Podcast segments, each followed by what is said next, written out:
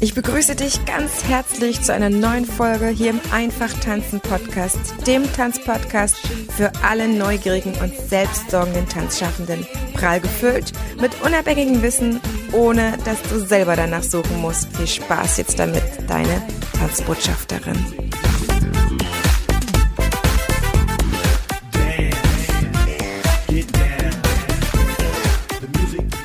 Die zertanzten Schuhe. Ein Märchen der Brüder Grimm. Es war einmal ein König, der hatte zwölf Töchter, eine immer schöner als die andere.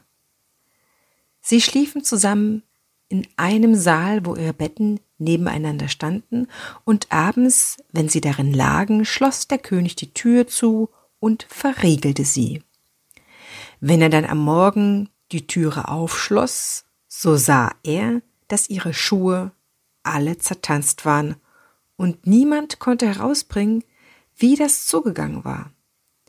Da ließ der König ausrufen, wer's könnte ausfindig machen, wo sie in der Nacht tanzten, der sollte sich eine davon zur Frau wählen und nach seinem Tod König sein. Wer sich aber meldete und es nach drei Tagen und Nächten nicht herausbrächte, der hätte sein Leben verwirkt. Nicht lange, so meldete sich ein Königssohn und erbot sich das Wagnis zu unternehmen. Er ward wohl aufgenommen und abends in ein Zimmer geführt, das an den Schlafsaal stieß. Sein Bett war da aufgeschlagen und er sollte Acht haben, wo sie hingingen und tanzten. Und damit sie nichts heimlich treiben konnten oder zu einem anderen Ort hinausgingen, war auch die Saaltüre offen gelassen. Dem Königssohn fiel's aber wie Blei auf die Augen, und er schlief ein, und als er am Morgen aufwachte, waren alle Zwölfe zum Tanzen gewesen, denn ihre Schuhe standen da und hatten Löcher in den Sohlen. Den zweiten und den dritten Abend ging's nicht anders, und da ward ihm sein Haupt ohne Barmherzigkeit abgeschlagen. Es kamen hernach noch viele und meldeten sich zu dem Wagstück. Sie mussten aber alle ihr Leben lassen. Nun trug sich's zu, dass ein armer Soldat, der eine Wunde hatte und nicht mehr dienen konnte, sich auf dem Weg nach der Stadt befand, wo der König wohnte.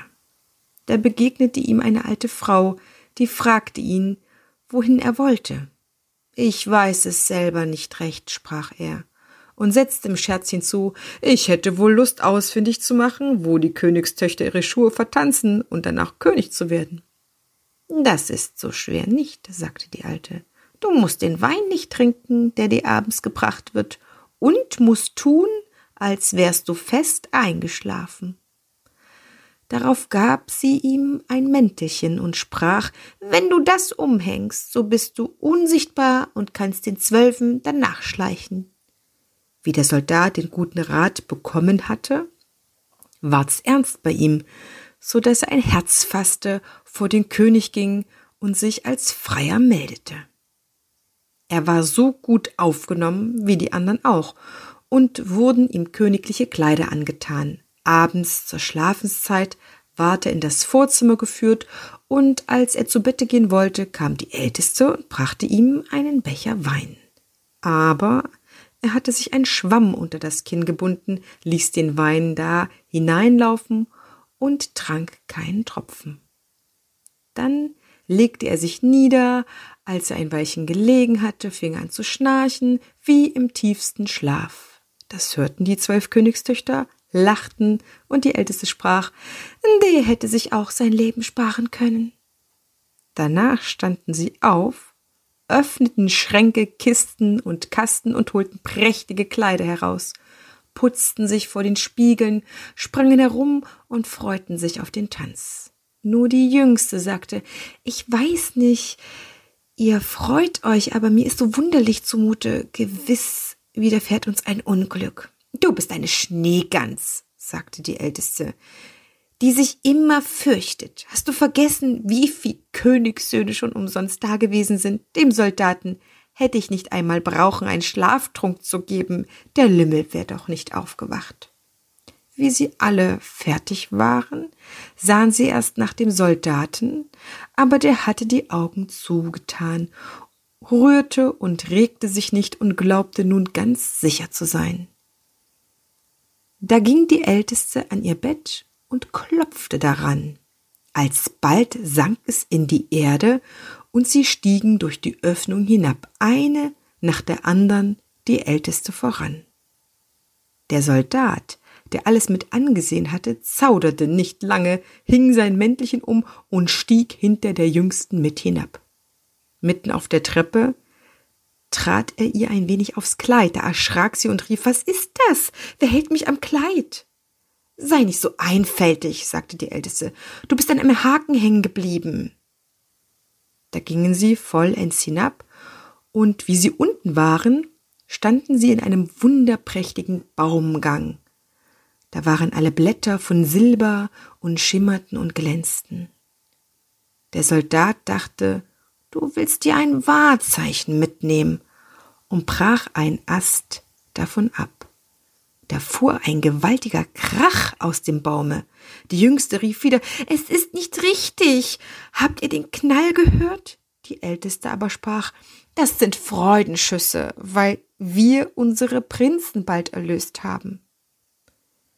Sie kamen darauf in einem Baumgang, wo alle Blätter von Gold, und endlich in einen dritten, wo sie klarer Diamanten waren. Von beiden brach er ein Zweig ab, wobei es jedes Mal krachte, dass die Jüngste vor Schrecken zusammenfuhr, aber die Älteste blieb dabei, es wären Freudenschüsse. Sie ging weiter und kam zu einem großen Wasser, darauf standen zwölf Schifflein, und in jedem Schifflein saß ein schöner Prinz. Die hatten auf die Zwölfe gewartet, und jeder nahm sich eine zu sich, der Soldat aber setzte sich mit der jüngsten ein. Da sprach der Prinz, ich weiß nicht, das Schiff ist heute viel schwerer, und ich muss aus allen Kräften rudern, wenn ich es fortbringen soll. Wovon sollte das kommen? sprach die Jüngste, als vom warmen Wetter. Es ist mir auch so heiß zumute. Jenseits des Wassers aber stand ein schönes, hell erleuchtetes Schloss, woraus eine lustige Musik erschallte von Pauken und Trompeten. Sie ruderten hinüber, traten ein, und jeder Prinz tanzte mit seiner Liebsten. Der Soldat aber tanzte unsichtbar mit, und wenn eine einen Becher mit Wein hielt, so trank er ihn aus, dass er leer war, bevor sie ihn zu den Mund brachte, und der Jüngsten ward auch Angst darüber, aber die Älteste brachte sie immer zum Schweigen. Sie tanzten da bis drei Uhr am Morgen, wo alle Schuhe durchgetanzt waren und sie aufhören mussten. Die Prinzen fuhren sie über das Wasser wieder zurück, und der Soldat setzte sich diesmal vorne hin zur Ältesten. Am Ufer nahmen sie von ihren Prinzen Abschied und versprachen, in den folgenden Nächten wiederzukommen. Als sie an der Treppe waren, rief der Soldat voraus, lief und legte sich in sein Bett. Und als die zwölf langsam und müde heraufgetrippelt kamen, schnarchte er schon wieder so laut, dass sie's alle hören konnten und sie sprachen, vor dem sind wir sicher. Da taten sie ihre schönen Kleider aus, brachten sie weg, stellten die zertanzten Schuhe unter das Bett und legten sich nieder. Am anderen Morgen wollte der Soldat nichts sagen, sondern das wunderliche Wesen nochmal mit ansehen und ging die zweite und die dritte Nacht wieder mit. Da war alles wie das erste Mal und sie tanzten jedes Mal, bis die Schuhe in zwei waren. Das dritte Mal aber nahm er zum Wahrzeichen einen Becher mit. Als die Stunde gekommen war, wo er nun antworten sollte, steckte er die drei Zweige und den Becher zu sich und ging vor den König. Zwölf aber standen hinter der Tür und horchten, was er sagen würde. Als der König die Frage tat, wo haben meine zwölf Töchter ihre Schuhe in der Nacht vertanzt? So antwortete er, mit zwölf Prinzen in einem unterirdischen Schloss, Majestät. Er berichtete, wie es zugegangen war, und holte die Wahrzeichen hervor. Da ließ der König seine Töchter kommen und fragte sie, ob der Soldat die Wahrheit gesagt hätte. Und da sahen sie, dass sie verraten waren und läuteten nichts.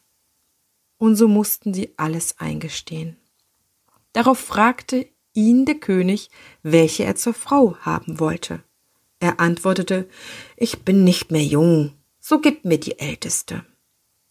Da ward noch am selben Tage die Hochzeit gehalten und ihm das Reich nach des Königs Todes versprochen. Aber die Prinzen wurden auf so viele Tage wieder verwünscht, als sie Nächte mit den Zwölfen getanzt hatten. So viel zur Übersetzung oder zum Original aus dem Buch der Gebrüder Grimm.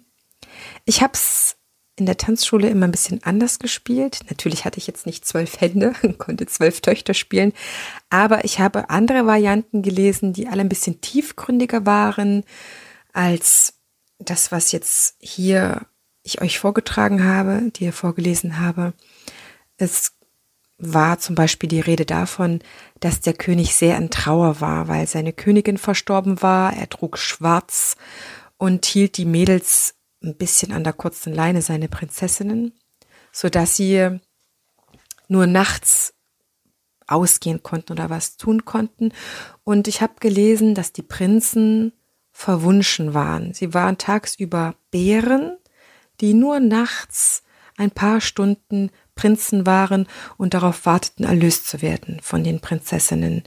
Und ja, es war wohl eine bestimmte Zeit abzutanzen mit den Prinzen und mit dem Kuss der wahren Liebe und den vertanzten Stunden sollten wohl die Prinzen wieder Prinzen werden. Und es ist auch davon die Rede, dass nur elf Prinzen da gewesen wären, für die zwölfte, für die älteste also keiner, weswegen dann der Soldat dann auch die älteste nehmen konnte, denn er muss sie wohl auch mehr belauscht haben, was sie über die Prinzen erzählt haben.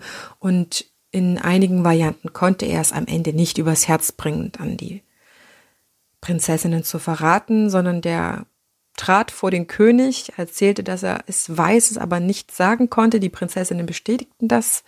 Und so hat der König sich dann mit dieser Variante auch zufrieden gegeben, dass der Soldat die Älteste heiratet und das Königreich übernehmen sollte. Und nach kurzer Zeit konnten alle Hochzeit feiern, weil die Prinzen dann wieder erlöst waren. Diese Geschichte oder dieses Ende gefällt mir persönlich am allerbesten. Ich habe es immer mit einer Prinzessin gespielt, weil ich das mit Handpuppen für die Kinder in der Tanzschule gemacht habe. Aber ich mag das Märchen, weil es eben so zentral ums Tanzen geht. Ganz schön. Es gibt auch ja andere Prinzessinnen wie Aschenbrödel oder Aschenputtel, wo das Tanzen am Rande auch eine Rolle spielt, wo sie sich durchs Tanzen kennenlernen, wo es ein bisschen ums Flirten geht, aber na, dieses Märchen hat einfach das Hauptelement des Tanzens und ja, das ist bei uns Tanzschaffenden doch auch der Fall. Ich wünsche dir eine wunderbare Weihnachtszeit. Bis zur Jahreswechselfolge. Deine Tanzbotschafterin.